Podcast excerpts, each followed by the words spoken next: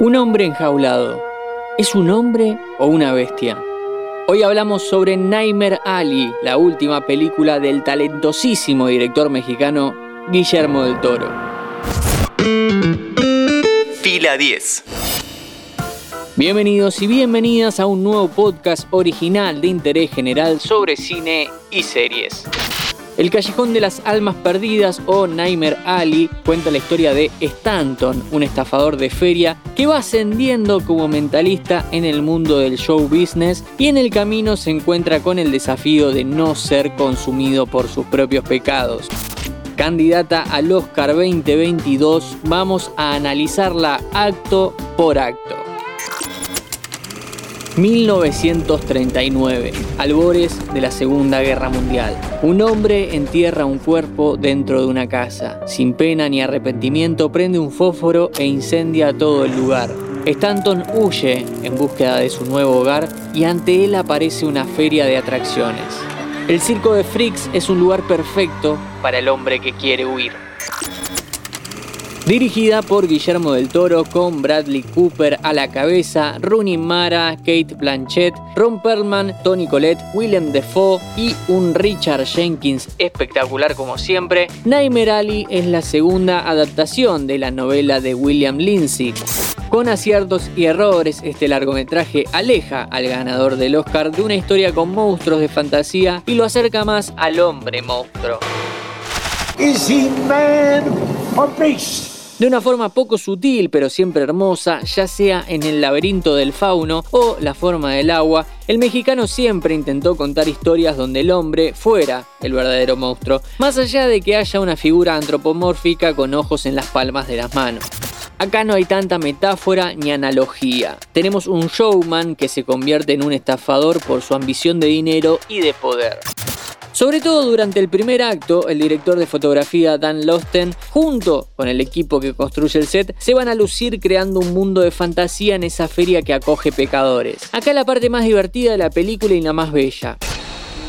Ese tipo de sets, tan característicos de las películas de Del Toro, que parece una pesadilla estéticamente perfecta. El personaje principal y los espectadores con él vamos descubriendo que no es un mundo para nada mágico y a diferencia de películas como El ilusionista o El gran truco, vemos los hilos de todos los actos que se realizan en el lugar, entendiendo este circo como un entretenimiento y alejándolo de cualquier dilema ético.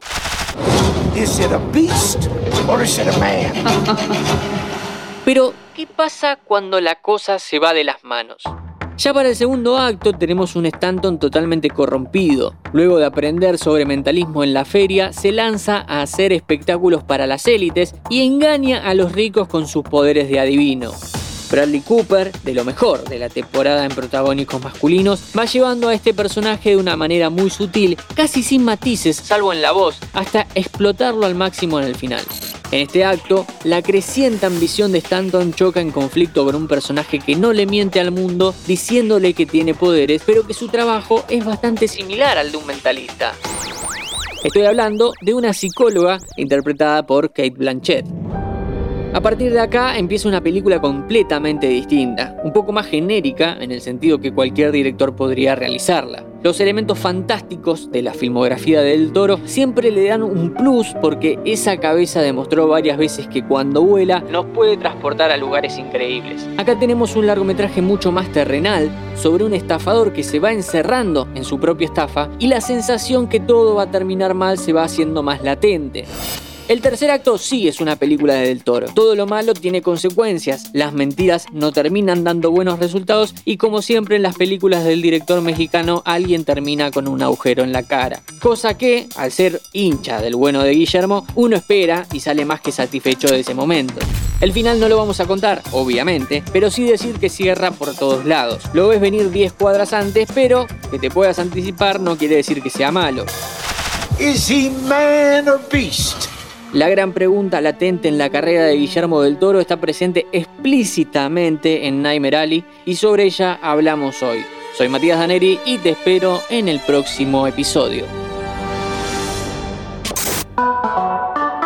Antes de deslizar para continuar con tus podcasts favoritos, seguí a Interés General en nuestro perfil de Spotify.